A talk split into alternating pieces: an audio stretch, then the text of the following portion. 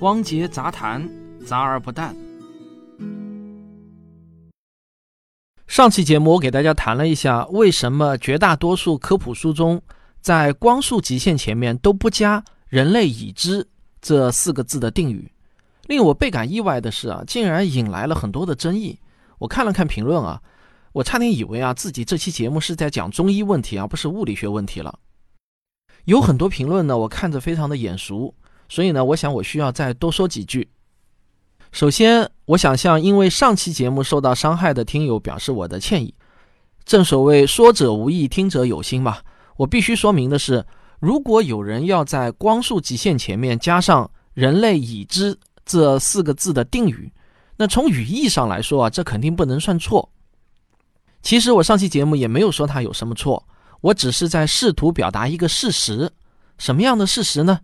就是在我看过的所有被大家公认为经典的科普书籍中，我从来就没有看到过哪个科普作家或者是科学家在谈论光速的时候啊，他会说，光速是人类已知的宇宙中的最快速度，最多呢，也就是表达为光速极限是人类对宇宙规律的一个基本假设。它是一个定律，或者说它是一个公理、一个原理、一个假设、一个前提等等。请大家注意啊，我这是在试图表达一个事实，而不是一个观点。如果有人不同意我刚才说的，其实很简单，你只需要举出反例来证伪这个事实就可以了。但是，如果你误把事实当作是观点来反驳，认为所有的科普书都写错了，不应该那样写，你坚持认为要加上“人类已知”才是更好的，那就不是针对我，而是针对所有的科普作者了。假如听完我这期节目，你最终发现我说的的确是一个事实，而这个事实和你的认知有较大的差异的话，那么我建议你啊，不妨想一想为什么会这样。而不是把不认同的这种怒气和怨言啊发到一个只不过说出了一个事实的人身上，这个矛头就有一点歪了。那咱们今天继续来谈，为什么在光速极限前加“人类已知”这四个字定语是不必要的？我看到有人留言说啊，既然你自己都说了光速极限是科学中的一个假设，那加上“人类已知”不是很应该吗？有什么毛病呢？他可能不知道。物理学中的所有定律都是一种假设，无一例外。注意，这里我的用词是定律，而不是定理。在科学中呢，定律和定理这两个词的含义差别很大。光速极限与物理学中的许多定律，例如热力学、电磁学的定律一样，都是物理学中的基本定律，它们都是无法被证明的。就像几何学中任意两点之间可以做一条直线，凡直角都相等，这些公设一样，无法被证明。有些人可能会感到奇怪啊，为什么定律无法被证明呢？其实啊，这是由逻辑决定的，跟我们喜不喜欢没有关系。请你想想，所谓的证明或者推导是怎么回事儿？无非就是把一个或者若干个成立的命题，用大家公认的逻辑推出下一个成立的命题，这就是所谓的证明过程了。现在你把这个证明的过程反过来想，任何一个成立的命题的前面都有另外一个成立的命题，但这么反着往上倒追的话，总会有到头的那一刻啊。我们的逻辑推演它必须要有一个起点啊，而在科学中。我们把这个推演的起点叫做定律，在数学中呢，我们把推演的起点叫做公理和公设。在科学中有很多很多个定律，每一个定律都是这样一个逻辑证明的起点，所以我们也可以把它们称为假设。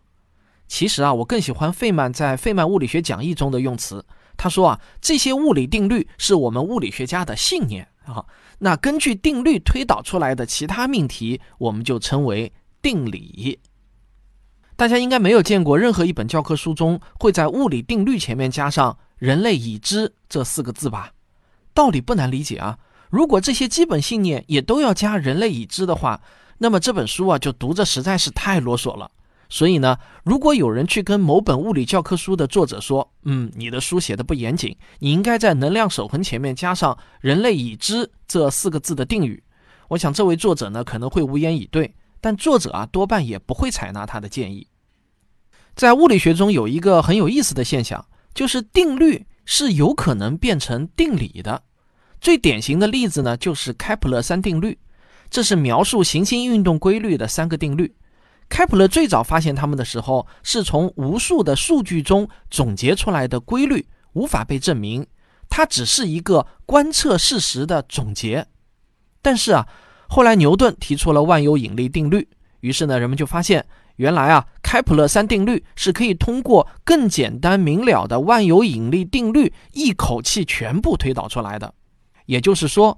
只要万有引力定律是成立的，那么开普勒三定律就必然成立。这样一来呢，开普勒三定律也就变成了开普勒三定理了。再后来，爱因斯坦大神出现了，人们发现原来万有引力定律是可以通过爱因斯坦的广义相对论自然而然地推导出来的。因此，严格来说，万有引力定律在广义相对论出现之后，就变成了万有引力定理了。我们现在呢，只不过是因为约定俗成，还在说定律而已。而你们知道广义相对论又是怎么推导出来的吗？它其实也是由几个更基本的定律推导出来的。这些基本的定律其中之一就是光速极限，只是大家更习惯的把它们叫做原理或者公理。好了，明白了这些定律之间的关系啊。我想你就应该能够理解为什么开普勒三定律、牛顿万有引力定律虽然定律的地位都不保了，有时候呢，我们说的夸张一点就是这些定律被推翻了，但准确的含义啊，可不是说这些定律统统都错了，被推翻的只是他们定律的地位，他们从定律降格成了定理，但依然是正确的，依然是可以被我们所使用的。我想啊，即便到了宇宙末日的那一天，在他们的适用范围内，也依然是正确的。说到这里呢，不知道大家是否听明白了？光速极限可是比万有引力定律更加基本的一个命题啊！假如这个命题要加上人类已知的这个定语的话，那么所有的物理定律、定理可都要加上人类已知了。这是科普作家或者教科书作者无法承受的累赘。另外呢，我看到有听众留言说，我上期节目用圆周率派来比拟光速不是很恰当，数学的常数和物理学上的常数有区别。这一点呢，我是完全同意的。但说实话，我实在找不到更好的比喻了。我打这个比方，只不过是为了帮助大家来找到对光速极限这个概念的感觉。至少就我自己来说啊，我对他们两者之间的感觉是有相通之处的。我以前也说过，科普肯定不是准确的教学，但是呢，一个粗糙的理解总是要好过错误的理解。我想啊，假如你是一个对物理和数学有着深刻理解的科学爱好者，那么应该不至于被我上期节目的这个比喻所误导。但如果你的头脑中无法区分光速和动物奔跑速度的区别，那么这个比喻或许能够帮助你向前走一步。我还没有说完啊。刚才呢，我只是回答了某些听众留言的疑问。我想请大家再来看一个物理学中的基本定律。这个定律呢，叫做因果律。什么意思呢？就是原因和结果存在一个先后的次序。在同一个参考系中，原因一定发生在结果的时间线前面。说的通俗点呢，就是我妈妈的出生啊，一定要早于我的出生。因为我和妈妈的关系呢，就是妈妈是因，我是果。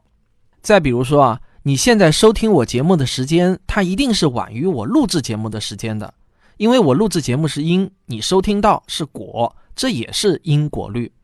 因果律是一个定律，是不需要证明的。以目前人类的知识啊，它也证明不了。我想请大家想一想，你们对因果律的感想是怎样的？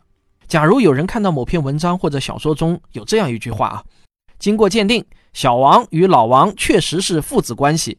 因此，我们可以肯定的说，老王的出生时间一定要早于小王的出生时间。假如看完这句话，这个人跟文章的作者说：“你的这个小说啊，实在太不严谨了。你怎么能肯定小王就一定比老王出生的晚呢？你最多只能说，人类已知的小王比人类已知的老王出生的晚，或者啊，你可以这样说：根据人类已知的物理规律，小王比老王晚出生。我想呢，这个作者呢，可能会被对得哑口无言啊。”但旁观者啊，估计绝大多数都会认为这个人是在抬杠，有点鸡蛋里面挑骨头的感觉。我不知道你同意不同意啊？接下来我想说的是啊，光速极限是因果律的前提。如果光速极限不成立，那么因果律也就不成立了。要求在光速极限前面加上人类已知，其实跟要求在因果律前面加上人类已知，在数学上是完全等价的。至于光速极限为何会与因果律密切相关，这个话题呢，只要是谈时间旅行或者光速极限的科普书中，一般呢都会详细的谈到。你想找呢是很容易找到的，所以呢今天我就不再赘述了。假如较真的话，因果律当然是人类已知的规律。但是我们想想，凡是能用人类语言说出来的东西，哪个它又不是人类已知的呢？我想啊，我今天已经尽了自己最大的努力来说明一个事实的观点，请大家一定要区分观点和事实的区别。有人可以不认同我的这个观点，但是呢，他却无法否定。这个事实，什么事实？就是我一开始说的，绝大多数的科普书都不会在光速极限前面加上人类已知的定语。好了，那这就是本期的汪杰杂谈。假如我看完本期节目下面的留言，我觉得有必要的话呢，我就继续来个三谈光速极限。我觉得帮助人们改变旧有观念的科普节目是更有价值的科普节目。假如你因为听了不高兴而取关的话，我觉得呢，这可能是对你自己的一个损失。